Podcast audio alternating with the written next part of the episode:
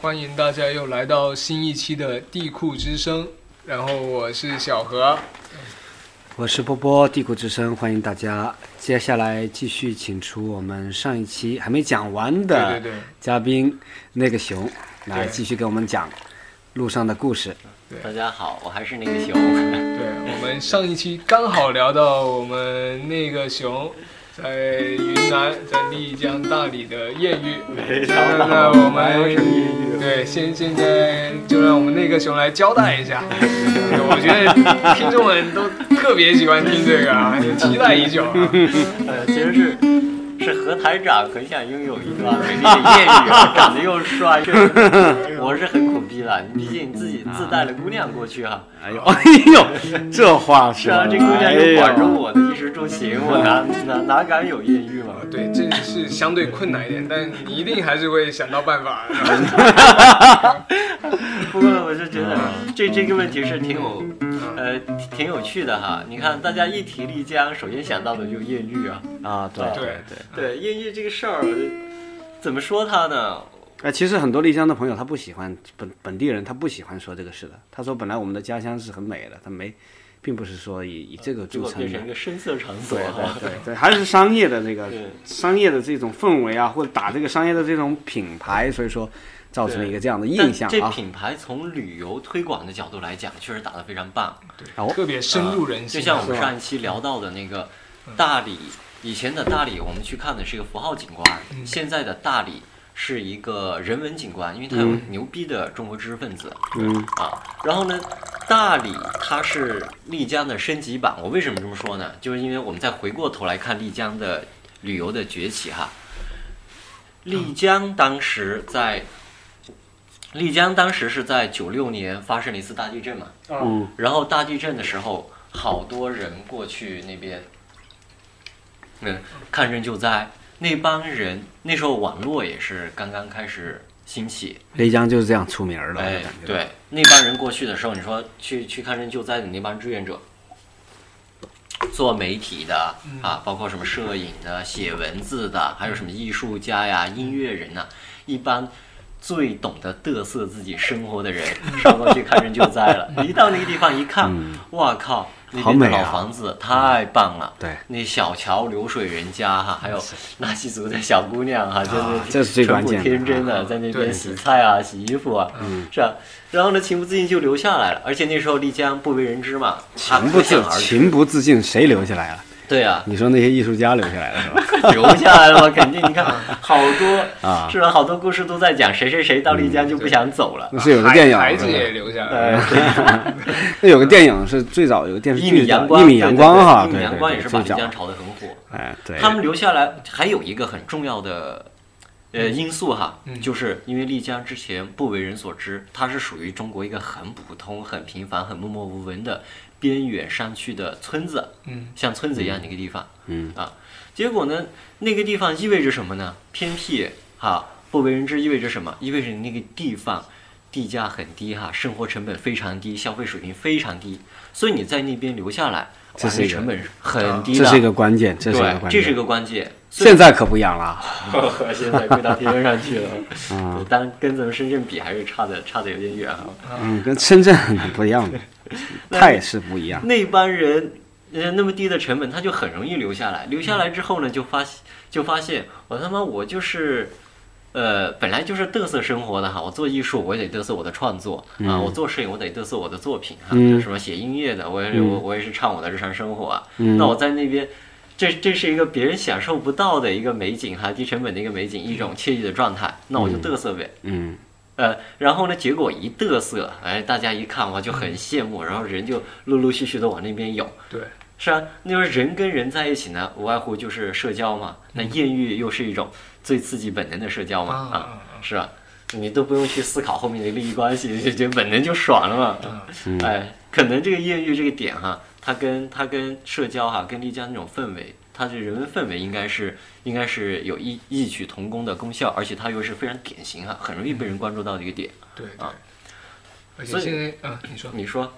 没有没有，我我一直说现在也不仅仅是丽江，好像各大旅游城市都会打这个牌。都在打这张牌。但是他不能打出丽江那种那种气质吗？可能很难，我觉得好多城市，你那个艳遇是贴上去的一个标签。丽江是那帮人在那生活哈，自己艳遇过，然后再讲那个故事，那是一个真实的故事，它有渊源的哦。这是一个实实在在的艳遇啊啊，，对，那所以呢，说丽江的起来，当然这只是我个人的理解哈，嗯、觉得丽江的丽江的兴起，它旅游的发达哈兴旺，应该是来自于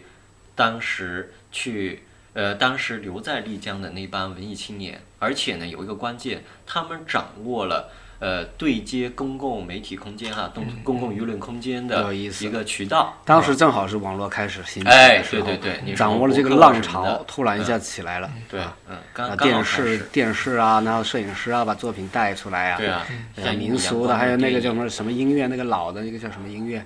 一个是哦丽纳江西的古文革，动纳西动古京古乐哈嗯纳西古乐，对对，然后就把这个东西带出来了，是所以说啊整个就一下给我们的留下了很深的印象。嗯然后还有，当然我觉得那个丽江的它的气候也是非常好的，哎，对，就特别对我们。们这个长期生活在沿海的人吧，嗯突然过去很干燥，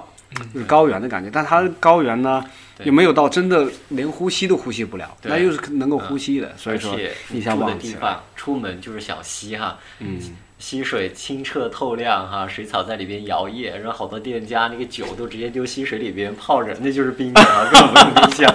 我靠，这个景象想想都美。对，特别好，特别好，这么一特别想好。都感觉特别是啊舒服啊。嗯但你说除了丽江，你其他地方哪有这种哪有这种气氛？这气嗯氛真的是人想象出来的，或者是你说人造出来的。你脱离那帮人，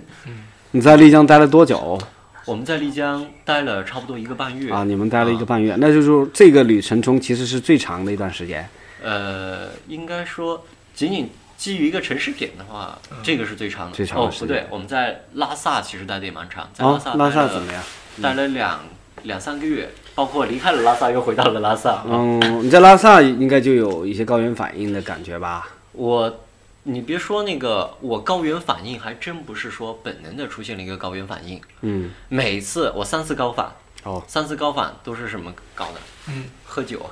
喝酒啊对，在香格里拉也偶遇一个外地的朋友哈，突然大家意外的在香格里拉撞见了，你偶遇还不 少，天哪！也是个美女哎啊，确定是叫偶遇还是笑叫 那个什么遇的？啊，我们要听的就是这个东西，纯粹的偶遇的，对在偶遇，然后啊，说纯说粹到只剩下偶遇。啊，我们家领导呢就在旁边给我哎呦们倒酒哈，然后我跟那姑娘呢就喝的稀里哗啦的，啊啊！那晚我靠，啊，晚上回去又高反，气喘不过来，那然后对你的惩罚呢？哎对，就是哎呦，哎，别你别变脸，我跟你开个玩笑啊，这手段我这都变了 对领导就把我给灌醉了。啊，领导把你灌醉了，呃，领导给我倒酒嘛，然后呢，姑娘又在旁边，啊这样你就走不了给了了一个对喝酒很充分的理由，啊你无法拒绝吧？我和一个美女坐在你旁对边嗯，呃，又是偶遇的，嗯，然后呢，到拉萨也是同样的高反，因为我们到拉萨那天非常棒，呃，因为我们到拉萨之前压根就没想到。啊，我们今天会到拉萨，对这个城市一无所知，因为嗯我们就是觉得你到一个地方，你最初出出发的时候不是都是想就是想去拉萨，想吗？去想拉去西萨藏吗？但是呢，一路上你像我们，尤其在丽江，嗯，待了一个半月，你懒散的，你根本不会忘想记了，下忘一记了站，，忘记了已你经忘的了初衷了，哎，对对对，已经忘记了我本来为什么要出发了。你忘了去到那个地方，你总得有个安排的嘛，你吃住行那是是吧？嗯一个最最基础的东西嘛，那个东西你得至少做个准嗯备。我们当时没准备啊！啊，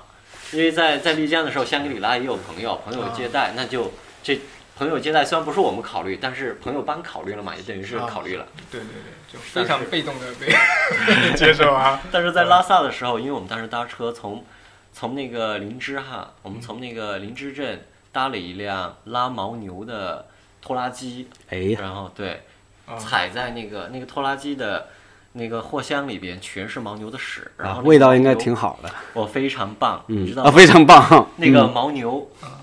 它踩的那个那个拖拉机的货舱底板脏就算了，全是、嗯全是便便，那就算了。嗯嗯结果它还拉肚子，往我那个包里 边，因为包没地方塞，塞在牛屁股后面，啊啊！就那牛噗喷的，然后整个包啊就看着那个奋发黄绿色的奋发图强对 啊黄绿色的奋发图强在 卑鄙下流。我操对不？所以他是把牦牛运到什么地方不他呃，我们当时是搭车嘛，就从那个八一镇啊搭那个拖拉机啊搭搭搭搭拖拉机到那个八一到他县城里边，啊因为林芝县的那个县城是在八一镇嘛，啊然后呢，林芝镇呢又是又又是稍微远一点的一个小镇子，啊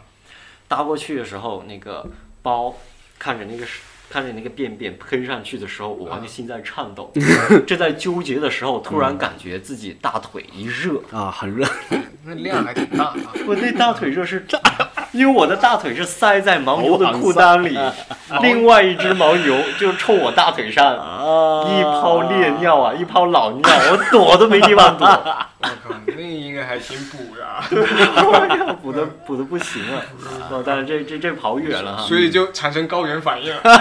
是这是这样来高原反应的原因对啊。然后那天很仓促，然后我们一看到拉萨，从林芝到拉萨还有很长的一段距离，嗯我们预计是三天才能到，所以呢就没没想拉萨怎么待。嗯结果呢那天在离开八一镇以后，一直走一直走，走了几个小时，然后搭上了一辆哎，车，我插一下，那这这段时间这个屎怎么解决？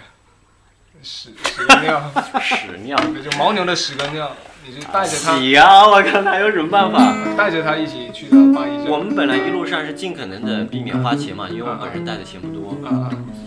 然后呢，通常是都是风餐露宿的，嗯那晚没办法，必须得找了个客栈，而且那个客栈条件是你得有洗衣机。啊啊！哦，攒了攒了好久的哈，你说从云南一直走到西藏，哎这段路上其实也蛮漫长的一段时都间。没换衣服是吧？哎，就一般就因不为太换换了，所以呢就没法洗嘛，哦洗不过来嘛。然后刚好，尤其是屎尿的东西哈，嗯最好是统一的能洗一洗。啊啊所以呢，就找了一个旅馆，啊！有洗衣机对啊，嗯在那旅馆里 边呢，洗衣机以后还能用吗？旅馆你告诉我，还再也不去了。我不会告诉你是哪家的。快，高原反应！ 啊还还没说完呢。 哎呦对，何台长正在关心。我关心的那个味儿屎和尿，我已经受不了了。了。然后呢，呃，对，屎和尿之后呢，嗯哈，其实已经过 了。我们呢就准备三天的时间到拉萨，所以呢就对拉萨那边安排还没有做任何准备，嗯想你快到你再准备嘛。嗯。结果呢，我们搭上一个车，那车开的贼快，啊唰，太就阳到还没落山了，嗯哇，我靠，马上就在，马上就到拉萨了。那时候我们很慌，嗯那怎么办？怎么办？这个城市很陌生哈，又是以前心中的一个圣土，嗯毕竟是那个是吧？拉萨还还没做好准备，他永妈远嗯就是到了。西藏的一个终点嘛，啊是吧？每说去西中藏，其心实你就到中到心拉萨，那核就心等于是是，嗯到了你西藏的目的地了。嗯，然后然后那时候打了一个电话给一个深圳深圳搞摇滚的哥们儿，嗯，那哥们儿就说他在拉萨有个朋友，喊出来接待我们，嗯，啊，结果呢一去那哥们儿，呃，一到拉萨时候，那哥们儿出来接我们的时候，妈的满脸横肉，呃，长得很像个很像个歹徒哈、我真真真真的歹是徒成了对歹徒的脸。 啊呃，嗯我们想，那么我那个满脸横肉哈、五大三粗的一个歹徒来接待我们，那肯定是一个不祥之兆。哇，结果真的看人不能光看表面哈、啊我哦我我颠覆了我以前颜值控是唯一价值观的这种、啊啊这种习惯。嗯那哥们儿非常热情的接待我们，大吃大喝，哇，那晚就因为太高兴了，在他的酒吧里边第二次高反。哎呀，马上就疯了。然后第三次也也嗯也第三次呢，刚好就发生在第二天。第二天是我那哥们儿嗯酒吧的，我跟他叫哥们儿哈，因为真的感觉像哥们儿一样相处。虽然我们才嗯才才认识不久哈，才几个小时啊，哇，对真像哥们儿一样。啊然后呢，那个那哥们儿他就他的酒吧嘛，就是七周年的一个店庆。啊！哇，然后又是一顿，又又是一大顿鱼海大肉喝啊，对，胡吃哇海喝啊，又高反。我发现我在西藏很奇怪，酒喝一喝多我就高反。啊这个我不知道其他其他朋友，如果是确实你在西藏哈，呃。呃，尤其喝酒又容易反应的，还是酒还是控制一下啊。西藏那边好多牛逼的酒啊！啊，对就是这么回事儿。可能那个吧，血液活动太快了，就容易高反。我自己在有一次在玉树吧，玉树是它地震青海的第二年的时候，那个第二地震第二年的时候，我去采访的时候，当时是因为跑得太快了，就是看到一个非常美的景啊，我拿我拎拎着相机嘛，很快的跑跑跑跑上一个小小的坡儿，跑完了以后呢，等我拍完照片回来以后，我躺下我就起不来了。我就感觉头头痛欲裂，想睡觉的感觉，但是、但是也缓过来了，你挺嗯你还我就睡挺着危险是。吧？你想睡能睡着吗？能睡着哦，能睡着，但是很很不舒服的睡着了，睡了一会儿醒过来了，我这个也很危险。后来别人告诉我这个很危险，这很可能睡过去缓不过来，那就挺即危便是险的。很小的一个运动量，对都会让自己的身体感觉对对对对，还是有不适应，我我是这样的感觉，对，可能这个活方法活血血液活动太快了，对适应身体本身不适应的那肯定是不行的。高反还确实得注意，因为我现在回过头来我想想，我都不确定我的症状是不是高反，嗯，但是呢，身体是革命的本钱嘛，我你去哪儿你必须得你的肉体带着你的灵魂才能过去嘛。嗯，可能纯粹就是喝多了吧。的确是喝多了，啊呃但是我第一次喝酒，啊只有在藏区哈，就那三次，嗯喝了你会发现气喘不过来，睡啊睡不着， 你根本没没敢想去睡觉这回事儿，啊你在想着气喘不过来，那是不是下一口气吸不进去的时候，我是不是就这么挂了？我这种恐惧 有让这种我的感觉脑子对非常有这种感觉，我也有这。种感觉那。那除了留下这三次高反，咱们在西藏那还吃就总得吃东西吧？对啊吃什么呀？哎，吃东西好这个吃是一个的很苦逼的事儿啊因为西藏那边其实蔬菜还蛮贵的，哦，很难很难搞蔬菜。我们当时也是想，因为省钱嘛，买了包盐巴，嗯，一包老一一一一罐老干老干妈妈，然后一把挂面哦。然后呢，在西藏就开始哈，因为煤气罐啊、锅呀、什么灶啊，什么都有。是吗？所以对这些东西是到了西藏才买 的。呃，没有，这个是在云南买的，哦因为你云南想买，的呃，正正式上一段艰苦的路程了嘛。啊啊，这个这个故事真的太传奇了。哎，自己在传奇的是我们低估了所谓的那个高原哈，啊因为那个煮面条很好玩，我们烧沸的水，啊，烧沸的水，然后把面条丢进去，嗯，把面条丢进去，然后煮了个半个多小时，没有人说煮面条煮半个多小时的吧？没有没有，那不煮烂掉对了啊，吗？那全烂了。我们那半个多小时，我们那面条也基本上接近于烂了。啊啊！但是倒上盐巴，搅点老干妈往嘴里面滑的时候，你发现搅起来啊就是还有面心，还有生面，哎就呦，嗯完全煮不熟啊。它可能就是到不了那个一百度的这个沸点到，不了沸点比较低。它那个温度可很早能就连到让面条从生变熟这点都很难。这是一个什么原因的呀？这是一个什么大气压强的原理还是？对，这也不就是当年嗯初中学习的物物理知识啊，波哥好听，哎呀，我终于找到知道了，是是当时梅毒 是吧？ 什么什么梅毒是吧？初中就梅毒了是吧？梅州对，但是在拉萨哈，你说在在在整个西藏，让我们印象最深刻的一个事儿，啊，也就是最有意义的一天，啊 那是什么？我们那个雪顿节的时候，我们赶去看晒佛，结果呢，那个赶到哲蚌寺，哲蚌寺是西藏最大的一个寺庙嘛，嗯赶到哲蚌寺的时候，发现已经结束了，人流哗哗往外涌。嗯然，后我说，那第二天，西藏最大的寺庙还是得去看一看啊。对，然后第二天呢，一看也不求什么，不赶时间，那我们就说看有没有什么机会，呃，逃票。 但是就就在打这个主意嘛，因为蛮多景点，啊对你从旁边是可以绕进去的。对，呃，它只是那个门口嘛，是个闸，收票而已。然后我们就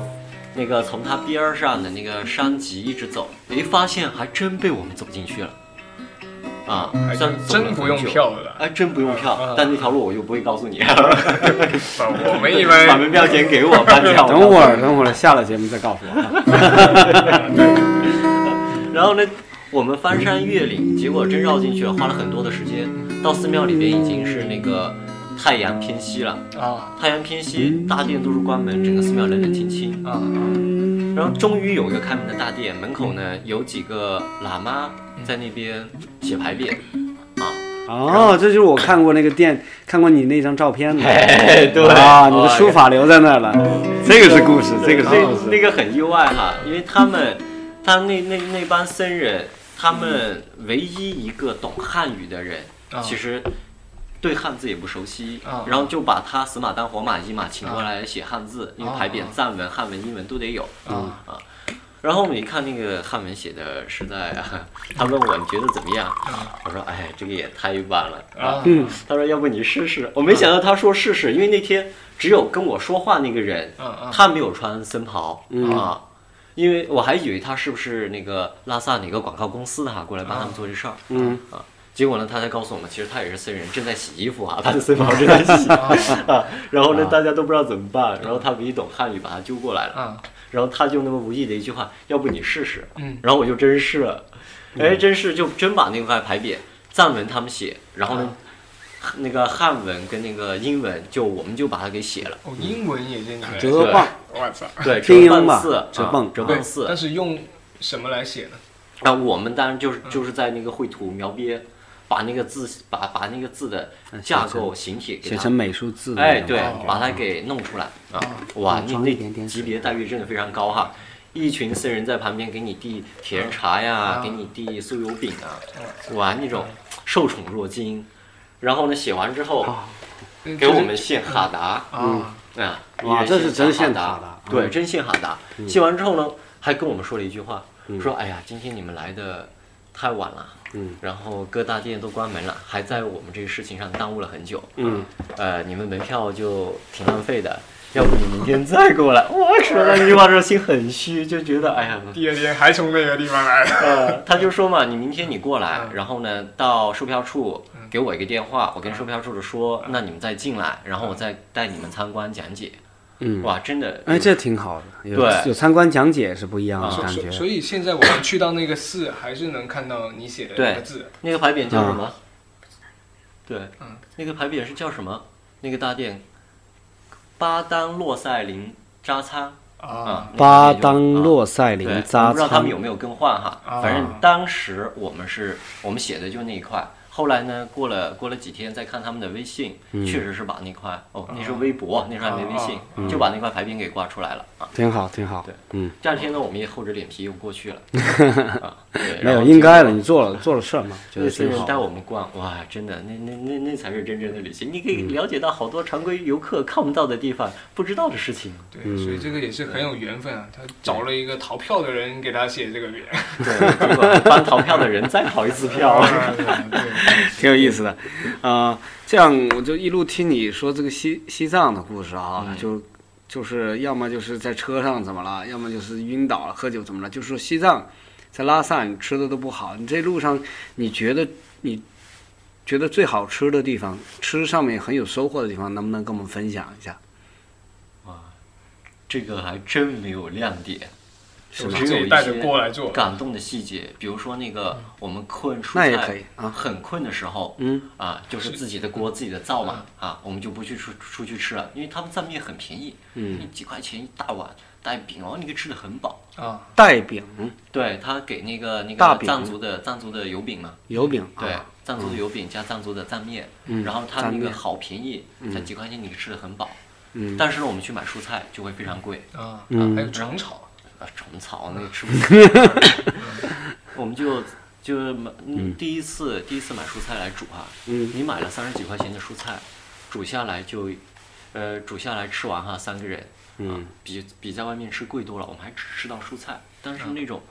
吃到蔬菜那种感觉，哇，会觉得好难得，很幸福，嗯特别感动。对，没什么调料，加点盐，啊，清水加点盐，就像煮蔬菜吃，啊自己自带的煤气罐，那还好，蔬菜能煮得熟啊。就是说，突然好久没有吃到这种这种对嗯植物的这种纤维，突然吃到，这个感觉很好。对对，然后被何台长拔高了一下，成感动了。就是在西藏是可以感受到很多壮美的，呃，大好河山哈，以及那个嗯、呃奇异的民俗风情。嗯，对，走完了西藏，咱啊、走完西藏呢，然后就继续往北走。哦，嗯对，我们本来要去新疆，然后呢，结果呢，在突然发现其实可以去尼泊尔 哦，啊，然后呢就岔去了尼泊尔。尼泊尔你去的时候，当时是落地签的吗？呃，没有，我们也是搭车过去的。搭车过搭啊来车过，去不是我说你怎么过国嗯境？对不小心把啊国际偷渡这个在事拉萨它儿，嗯可以办，为什么临时决定去尼泊尔？就因为那个尼泊尔那边它是在拉萨可以办签证嘛。啊，这样的是吧？对嗯，你在拉萨办签证，第一天办，第二天就马上可以拿到，嗯然后你直接到尼泊尔，嗯然后入境的时候一过就行了。啊嗯，然后呢，从尼泊尔出来呢，就继续往新疆走。啊当时我们不知，压根到拉萨的时候不知道有新藏线，发现有公路，嗯哦然后就沿着那个公路，那太好了，我们就不用返回那个兰州啊，再坐火车返回新疆，嗯再到喀什了。因为我新们想藏喀什线，，那它风景怎么样？是不是一直往阿阿里那边走？哎，从对，那就压个里，啊哦，压那里个非穿常棒。过戒板神山哈，嗯然后戒呢板神山，对，它啊，就是那个西藏和新疆交界的地方，然后呢就进入了新疆，嗯然后再沿着昆仑山脉一直走，然后呢就到了那个喀什，喀什啊嗯第一站是叶城嘛，第二站就喀什。因嗯为喀什我们有个哥们儿在那儿，嗯也是深圳一个很传奇的记者，也是摄影的，跟你们同行啊，。朱瑞是吧？哎，对对对，哦哎， 他也在那儿你不知道吗，哥们儿？哎，下次让他来看对，哎哎喀什的故事也很他的多牛。逼人嗯，物啊。对，他是朱瑞是呃深圳商报的前摄影记者哎，我们的对好兄弟。然后一辞职就去喀什那边做志愿者，对，哦对，这哥们儿那种精神特别让人感动。过去对我们，也要不是没他，也许我这辈子到不了喀什。你那个时候去的时候，他正在喀什吗？哪对一哎他年真呢在？喀什，一二年，啊哎呀，我觉得我什么都耽误他了。在喀什完成了婚礼。哎，我所以我知道，我对我我我嗯对，好朋友都去看过他，就因我为没有去看过们他。，才发现哇，新疆那个地方真的非常棒，嗯吃的吃的太棒了。啊，终于有好吃的了，我要等的就是这个啊。 那个啊羊肉啊哇，羊肉又嫩又没膻味啊，哦，怎么可能呢？又又大坨，会没有膻味？对，真没膻味，而且非常嫩。嗯你跟以前在内地以往吃羊肉的经验不一样，确定是羊哈，确定是羊。嗯，因为他那个他他一不级跑棒？吗？他不很懒跑吗？而且新跑啊疆怎么会嫩你呢？在新跑啊疆就看绵羊，老。会会会让你忍俊不禁哈、啊因为那个羊屁股后面走走两坨在甩，哇，两坨肥肥的油，啊有对，它确从定屁是股上油好像还 是一个飙器出官来？的，油啊，是器官啊，屁股啊，臀部啊，垫部 啊，哇，两大坨比比我们以前见过的龙哥，羊你想啥了？嗯都高啊，翘在外面，嗯然后甩啊，嗯走路的时候嗯嗯巨可爱， 这个我我没听说，第一次听说这那个一新般疆疆尝一能尝吃吗？必须得哦，吃，最好吃哦，你的们。就最爱吃，没吃过新 疆羊肉吗？啊一坨瘦肉，一坨肥肉，一坨瘦肉，那标啊，配对对对对啊对，羊肉串是这样搞。哎，对，一起咬都是坨的嘛，不是对片的嘛，对哇，啊所巨以过瘾。肥的那部分其实就是那个那个哦，对就是那油我操啊，竖起大拇指，对就哇，一定要去尝还一有下那。边的提子，嗯哇，我们在深圳买提子的时候二十几块钱一市斤嘛，对，啊我们到新疆的时候，到喀什的时候，别人说新疆的提子是六块钱一斤，嗯，你们呢别买贵了。然后我们过去有一家跟我们一讲报价五块钱，嗯，哇，我们觉得五块钱一斤好便宜啊！然后呢，每天都不想吃饭，就拿提子来当饭吃。啊，哎，结果我朋友说，我靠，你们五块钱这点提子你买贵了，被谁骗了被？坑我了，说什么情况？我们觉得超便宜啊，跟跟那个深圳一比。他说我们这边是六块钱是一公斤，你一市斤只是三块钱。哦，嗯，哇靠，那跟深圳的价格差多少个倍？而且那提子真的非常好吃。嗯啊，所以说，对我现在我就突然在想，真的是把所有的这个工作啊和这种生活啊，对，完全的放开了去旅游啊，去感觉到的哈，就像你眼睛看到那个东西啊。看到了两坨肉在跑来跑去，包括吃这个蹄子这种新鲜的感觉，包括这种对，还有那个包裹哇突然一下爽在西藏吃到植物纤维的这种清澈的这种感觉哈，这跟这都跟我们的就是说出去旅游的这个初衷、这个心情有关系哈。啊、我们做像我和龙哥做本身做记者工作嘛，其实到过一些地方，但是呢，凡是我能记得下带着任务啊的时候呢，我凡是我能记下来的，给我心里有感触，都不是这些在采访出差中做到的。当然，这可能对我们职业来说，其实不是一个好事，这并没有说做到尽善去的尽目美。的，嗯，你去的目的是为了工作而去的。然没后错你说，当那个纯旅游的心态哈，旅行哈，那就很自然的可以纯进入旅这行种的开心放态的状态。对，因为啊你去的目的就是奔着是吃好吃对的啊，玩好玩的，有时候我看好们看的去有的啊时。候我们到了那儿，就是说就是说自己想要，哎，我赶快打开一下，我工作完成了，我要玩一啊玩。完，我到了这儿，我我我要去那个什么什么哪个寺庙看一看，对玩一玩，感觉一下啊，赶快不知咔道咔咔拍几张照片。那个跟这种慢慢悠悠晃到那儿，哎呀，突然天色顿开，那种感觉是不同的。自然而然，我走到哪儿，嗯呃，环境是什么，啊，我就我就 got 了哈，嗯啊，我就得到了。对，而且你看，过去最能触动我们的，往往是我们留在工作中，或留在既往自己活腻的、厌倦的城市里面体会不到的东西，是啊，只有那些新奇的东西，就最能触动我们。没错，过去就是找那些触动的东西。不要陷入尴尬的沉默啊，没有陷陷入尴尬沉默。我们现在就是我，我现在在想那个为什么要放下工作去旅行这个事情，因为这个东西可能好多人都想过，不是当时那么不是有一个很很经典的那个段子嘛，世界这么大，我要去看一看嘛。哎，啊，其实这个东西看的是有很多各种各样的评论了，有的说这个很爽，这个很潇洒，年轻人；有的人说你可以吗？你能做到吗？有各种各样的评论。但是呢，其实每个人心中都有这根弦的，不管是你是理性的人还是感性的人，你是任性的人，还是你真正一个很负责的人的人，我相信这个世界这么大，我想去看看，这种想法都会有。对，你是不是是也有这种？当时就是说，你放下真正的放下工作去做这段旅行就的时是候，想去看看嘛。但是呢，这一段走过来哈，回过头来我又会在思考我自己，我在反思自己。你想去看看的那个动机到底是什么？就比如刚刚我，如果我是简单的凭着想去那边看一看，嗯，看一看一看新的东西，看一看那个吃一吃新的东西哈、嗯玩一玩新的东西。基于这点的话，我会觉得过去过去就是就是为了你的目的去的，但回过头来，我当我没去的时候，我不知道它是什么。嗯去了之后，他给我那个什么，即使他给到我一些信息的东西，那毕竟是在我意料之中的。嗯反而我放下这个目的哈，在那边感受到那些意外。因为比如说我去新疆，就是想奔着朱瑞去看他一眼，看一看多年没见的老朋友。哎，结果你看到那些吃的、喝的、玩的，啊，那时候那些东西意外过来的时候，我就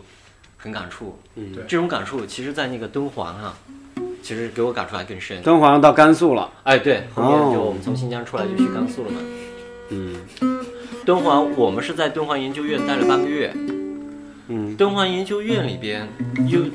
我们压根没想到，以前以为它就是个石窟嘛，那就是些壁画嘛，对，啊，莫高窟那儿是不是？对呀莫高窟哦，那现在嘛叫敦煌研究院。对啊，之前是那个常常书鸿，常书鸿在那边设的敦煌研究院嘛，然后他女儿常珊娜还在那边很长时间主持了一段，嗯，然后呢，也也有很多传说从那边出来，比如说张大千。在那边临摹了很多牛逼的敦煌壁嗯画，啊临摹完之后就把它给毁掉。不会吧？啊，这逼当时那个艺术有圈这里面种那个的段子哈啊啊，有这么说过他啊。啊，考证过吗？我们过去看，确实也有些地方是毁的，啊，当然也那个东方东方研究院有些人就跟我说，这就是张大张大千毁的，啊怕别人临摹了超越他，不让别人超越，就直接把他抹了。呃但谁都有这些小九九。对但是在敦煌研究院震撼我的就是那帮研究员，那帮青年居然没有小九九。嗯当时有一个 我们去的时候，呃，因为有个朋友在那儿嘛，嗯他带着我们去进入了他们敦煌研究研究研究院那些青年研究员的圈子，嗯他们自封自己是莫高青年。莫高青年，对、有点意思。嗯，哎，他们那边叫领导从来没有什么院长啊、什么长啊，没有那些东西，叫什么？都是叫老师。啊，嗯啊、挺好所的。有的所有的领导长辈都叫老师，我想起彪哥啊了，而而且咱相互师也都叫老师，啊 何老师，何老师，何老师。是吧？嗯是吧但是他们叫老师确实是方，我我感觉到他们的真诚。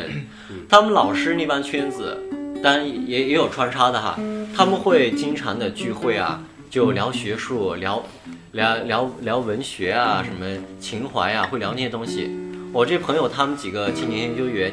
青年研究员嘛，也组了一个小圈子，然后莫高青年的周六读书会。啊，前期肯定有个人发布说，我们这一期读书会讲哪个主题，谁谁谁，你们去研究哪几本书，然后呢，读书会当天谁拿出来念一段儿，念完之后呢，其他人突然想到自己还有什么呢，呃，有有什么文章呢，再拿出来念一念，然后大家再相互讨论我们念的这些，呃，围绕这个主题念的一些文章，嗯，从不同的角度对这些文章做一些探讨，有意思。非常非常严谨、轻松，然后又又又很真诚，又很严谨，嗯来来做一个工作。嗯然后呢，什么读书会啊，呃，呃什么读书阁啊，什么很文雅，嗯哇，整个敦煌研究院都是都是充斥着那种学习的氛围，嗯，而且呢，他们那帮青年人，都是对自己的职业规划说的，并没有说我在这里就待个一个两年啊，啊一年两年换工作，最少的规划都是我至少我在这里，我预计未来我这五年要干嘛干嘛，我要学到什么东西啊，我要去完成一个什么样的呃研究课题啊，哇，就这很非常真诚棒地啊这么！做。这这真真正是享受精神的东西对。他呢，就是说生活条件好不好那边？生活条件怎么说，衣食住行这基本的哈，嗯他们他们不会追求这方面多高的一个品质，嗯反正就每天吃食堂，嗯然后呢每天还是去去干自己该该干的一些一一些工作啊，嗯嗯，然后呢，就是其实就是说，整体的工作都是为了保持、保存，或者是记记录下来敦煌文化，记录或者整理这个敦煌文化的这个为为这个为我目觉嗯的得是没吧？法细讲。我跟你讲一个保安的故事，啊，里边有一个保安，他跟我说，他之前在敦煌研究院干了三年，嗯干了三年，干了三年以后呢，想觉得自己年轻哈，想去首都闯一闯，就杀去了北京，嗯在北京待了一年之后，啪又杀回来了。他当时跟我讲这段经历的时候，他带了一句话，发现还是老祖宗的东西最牛逼啊，最厉害。嗯，这里的东西你一辈子都学不完。嗯，他跟我说这句话的时候，他在敦煌已经待了十六年了。哎呦，一个保安他他能有这种这种意识，那那帮研究员他们在研究敦煌，一直一直在做各种，我们都不知道他们在研究什么东西，几块壁画有什么可挖的，但他们真的把它演绎的非常深。嗯我们那朋友他们正在做一个项目嘛，就把敦煌所有的壁画嗯做成电子文档，一个立体立体三维的电子文档，嗯图形做成三个版本，一个呢是原始的原始的那个版本，第二个呢是修稍微修复哈，让你看得更清晰，但是呢也也尽量保留原貌的一个版本。第三个版本呢就是把它完全修复展现的一个版本，都是在做不同不同程度的在做一个资料的保存。哇，那种大家对学术那种那种敬畏哈，嗯那种诚恳。以前我觉得大学是一个，大学里边哈是一个蛮讲究学术、学术伦理、学术学呃学术氛围哈，嗯 蛮蛮有那种，那那个词怎么说来的？就是讲哦气质哈，气质对、啊那种气质啊，嗯 那个蛮有节操的那那种地 方。但在蛮有东方音乐节操嗯啊我发现真的超越一切大学。有意思，就是他那个东西，一切大学大学，他因为就是说敦煌研究院嘛，嗯这个我一听都知道，肯定是传承敦煌文化的东西啊。他这个已经是梳理过的脉络，而且它其实一个很明晰的一个方向。他们跟你说就是梳理说脉络这的个人其他的大学，大学毕竟还有什么综合性的研究天文地理的，研究这个社会科学的，研究这个就是说自然科学的，它又不一样，有不同的理念。反正我的感触但吧是，你嗯包括你说不能说啊现在在哪社会上，你或多或哎少呦你肯定会接触到一些不合学适者，是吧？一些一些大学里边的一些教职人员，他们从事一些商业活动，啊你总觉得这是个合理的大家的常态。对，但是在敦煌，你发现他们就那么真诚，那么纯净的向往学术这条道路，是吧？规划都是五年、八年、十几年的，就把自己的人生愿意扎在那儿，不受外界的打扰。哇，那份那份纯净特别让人感动。呃，对，就关于这个时间，我有个疑问，他这个规划这个时间五年八年是自自己的这么一个规划吗？对，他就自己给自己人生做的规划。我这五年、八年、十几年，我我一定会留在敦煌这个地方，我不会考虑。其呃他事，情对其他的事情，比如说我要去从商啊，我要去换职业啊，我要去，呃，干嘛干嘛呀，是吧？找什么新的体验啊？但我又再追问一句，其实五年过后或者八年过后，他们脱离开了敦煌，还是要进入到一个呃，有一部分是离开了，可能哈，因为我没有做过统计，可能有一部分呢离开了就再也没有回来。但是当时我们到东华研究院的时候，大部分人在里边已经待了很长的时间啊，很多人一辈子就扎那儿了。啊，哇，它真是真是敦煌的魅力，而且也是那个，因为整个敦煌研究院它就在一块戈壁滩里边，啊四周没有任何人烟。研究院的人他非他必须得搭几个那个半个多小时的车去敦煌市区里边，才能买到一些呃生活用品。确实环境是蛮艰苦的，肯定也是这种环境造就了他们那种纯洁。这这么想起来也是一个挺幸福的这么一个对状态。其实很好嘛，人生本身其实追求的都是这个精神的东西，就像我们在城市里追求这个这个这个那个的。归结我我个人感觉啊，最归结可能还是精神的东西吧，哎，最后会对对到这儿来。对就像就像我开始的时候，我不是一直质疑你站在批判的角度说，嗯你只要这样旅游干嘛？我还是想去开悍马去。但是真正开悍马去，去这种长途的奔袭，其实也是追求这种精神境界感觉，只是通过的载体不一样。真正的核心还是追求可能追求哈、其实你你说这也特别认同，我们都是在追求，而且追求的过程中，包括为什么举敦煌研究院这个例子，嗯就是说他给我了一个意外，我压根没想到。嗯无论你搭宝马去、骑单车去哈，嗯还是坐车去，啊，你在那个旅途中，能找到一些触动自己意意料之外的那种意外，可能就旅途最美好的东西。嗯对生命何尝不是这样的一场旅途？对，我们拼命的折腾，我们到处去寻找，我们到处去探索，那就是在追求更多的意外嘛，让我们的生命更丰满，不要像一条金鱼一样永远在鱼缸里面游游游。我虽然是个大海，那至少是几个鱼缸，啊是吧？这就是旅行的意义吧。行，那我还有最后一个问题啊，嗯那这么走下来，九个月走下来，那个诺亚方舟那个地 方找到了吗？ 这是说还挺搞啊还是说你们当时已经忘记这个事情了？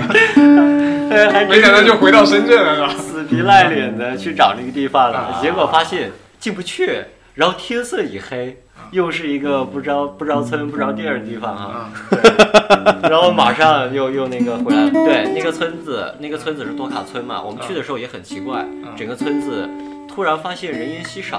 啊，就那么几户人，啊，所以呢也也也没有也没有落脚处，嗯，然后呢就马上又杀回杀回灵芝了嗯啊，就就那么一个情况，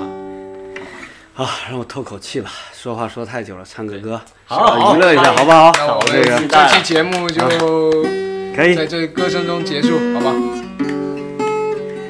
其实挺好的。那个 每天就是这样的，我们就说工作之余吧，这样聊聊天，听听朋友的故事，我觉得特别好的一个夜晚。这个地库呢，呃，实际上现在是最好的季节，就是这夏天是待不了的，冬天只有在外面很冷的时候，我们才能够这么长时间在大家聚在一起聊天，我觉得挺好对，我的们啊是。一个深圳的地方，这是一个牛逼的地方啊。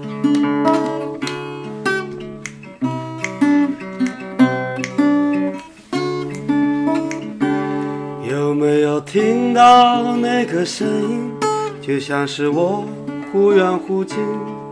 告诉你，它来自我的心，带来一首苍老的歌，对着你轻轻地说，我不在乎春夏秋冬，花开花落。任凭这夜越来越深，你在我眼中越来越真，压得我不能翻身做自己的主人。任凭这灯越来越昏，你在我眼中越来越真，看得清你满脸的风尘。任凭这旅程越来越孤单，你在我面前越来越茫然，丢不下的行李是我不变的心。有没有听到那个声音？就像是我忽远忽近。怎么了？告诉你，它来自我的心。